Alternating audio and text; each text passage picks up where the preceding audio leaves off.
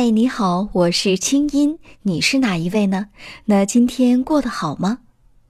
黄启团，资深心理学导师，清音对话黄启团，教你如何改变和提升自己，让你值得拥有更好的自己。欢迎添加微信公众号“清音”来测一测，你有找到好工作的心理素质吗？团长您好，我们今天来说一说跳槽哈。说到跳槽呢，我还是挺有感触的。在前几集的节目当中，我也说了，我曾经有一段时间用了一年的时间，不停的在跳槽，不停的在换工作。但是呢，我发现其实每个人的跳槽都不一样，有的人越跳越自信，有的人越跳越自卑哈。嗯，那生活当中你怎么解读跳槽这件事情呢？中国有一句老话叫做“树挪死，人挪活”。嗯，那所以跳槽本身并没有问题。特别是年轻人刚出来社会的时候，那时候还不知道自己适合干什么，能干什么，所以那个时候多跳一点呢，我觉得能够找到人生中最适合自己的工作，我觉得没问题。嗯，那有问题的是，如果。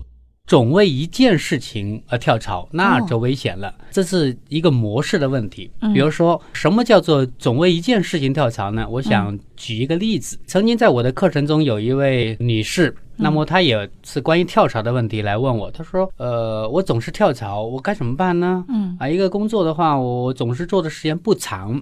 那然后我就问他：“你总为什么跳槽呢？”当我问到这个问题的时候呢，他就一开始还没理出一个。大概来，然后我再回顾一下你每次跳槽的原因，然后他告诉我，嗯，好像每次跳槽的话都是因为换了一个领导，嗯，或者是他的部门总是对领导不满意，或者有一些比较强势的人进入了，嗯，那他就觉得很有压力，所以他就会选择离开。哎，那听到这一点的话，我就觉得蛮有意思的。一是我就用我惯常的手法，嗯，因为在我的理念里面，一个人的每一刻就是他的一生啊，这是完形心理学的一个观点，嗯，就是你当下所做的决定，可能就是跟你的一生的一个模式有关。一是我就问他，当你面对强势的人的时候有什么感觉？嗯，啊，然后他说不舒服啊。于是我让他从同学里面去找一个你觉得强势的人，他从中找的一个看起来比较强势的人，然后我请那个人站在他面前，我说你面对他有什么感觉？他说很大的压力。于是我让那个强势的人继续的命令他做一些事情，比如说啊，你给我倒杯水来，然后激发他那种有压力的感觉，然后他就觉得嗯好难受，然后我就请他闭起眼睛，进入那种压力的那种感觉，然后我就发现他的眼泪就从眼角里面滴出来了。然后我就问他发生什么事情了啊？这个人跟你没什么关系啊，怎么他让你倒杯水你就哭了？然后他说不是的，不是他让我哭了，是我想起了我爸。嗯，然后他就讲述了一个蛮心酸的一个故事，就是他在小的时候，他的爸爸是一个非常强势的人，总是让他做这个，让他做那个，总是对他所做的事情不满意，总是批评他，从来没有去肯定过他。所以呢，每次在他爸面前的话，他都觉得很有压力，他就要逃掉。他不想见到他爸，所以其实他面对一个强势的领导，就是他爸爸的一个投射而已。对，是，这就是他的模式。嗯，是。清音心理访谈每周三上线，欢迎添加我的微信公众号“清音”，在那里每天晚上有我的晚安心灵语音、心理专家的情感问答和滋养心灵的视频、音乐和文字。听清音，学习爱，让你成为更好的自己。你的心事和故事，有我愿意听。所以说，其实每个人跳槽的原因都有很多了啊。就像刚才团长说的，你如果总是因为同样的原因跳槽，比方说不喜欢领导，是；比方说你总觉得薪水低，啊，你总觉得这家公司好像对不住你哈，是的，对，那就有问题了。那所以说，从你的模式当中，你来回顾到底。跳槽跳的是什么？或者说，如果我们把跳槽当做逃避的话，那么你逃避的面对的到底是什么？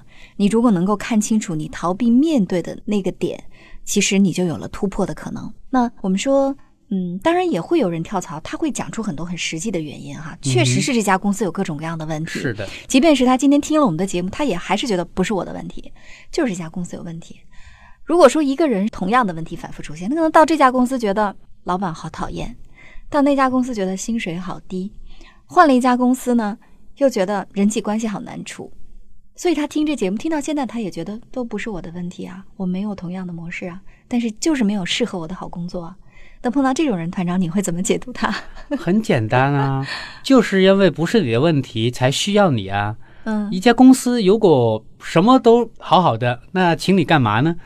所以的话呢，就是请你来解决问题。就是因为公司有问题，才需要你来解决公司的问题，那才能体现出你的价值啊。嗯，说一个人他的价值何在？就是能够为别人解决问题啊。那这样的话呢，才是老板给你发工资啊，让你有发展机会的一个重要的原因呢。如果这个公司的话，什么事情都非常非常的完善，那我想。也没有你存在的价值了吧？嗯，没错。另外呢，我觉得其实这种人，我们也可以叫他自我感觉太过于良好哈。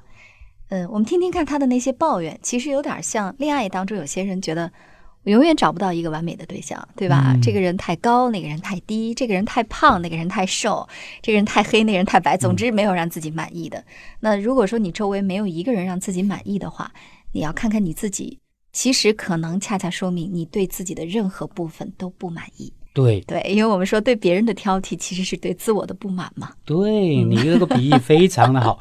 其实跳槽跟婚姻一样的，如果你对你的老板不满意，你觉得换个老板，这个老板会更好。如果你对你的老公或者老婆不满意，你觉得换一个伴侣会更好？嗯，其实可能真正要改的、要换的，只是你内在的那种模式，你自己的性格的一个部分。如果我们不是往内觉察，总是往外去抱怨的话呢？我想你总有抱怨不完的一些人或者物。对，没错。那既然呢，跳槽可能已经是你生活当中的一个既成事实了，但是总要找到一份更好的工作吧。所以呢，下一集我们来说一说，那换份工作你就更有前途了吗？如果说你现在正是在找新工作的节骨眼上，希望下一集对你真的有帮助。好了，我们下次见。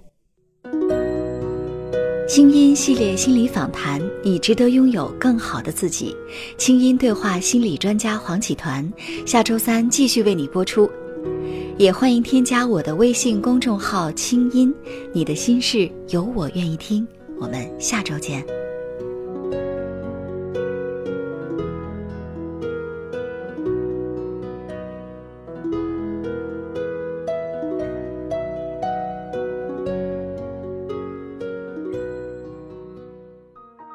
人生苦短，何不有爱有趣？要听课，要听课就听最好的。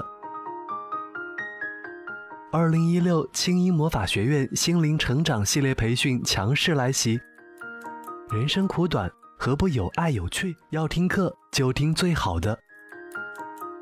关注微信公众号“清音”，回复“学院”，即刻加入，带你发现更好的自己。发现更好的自己。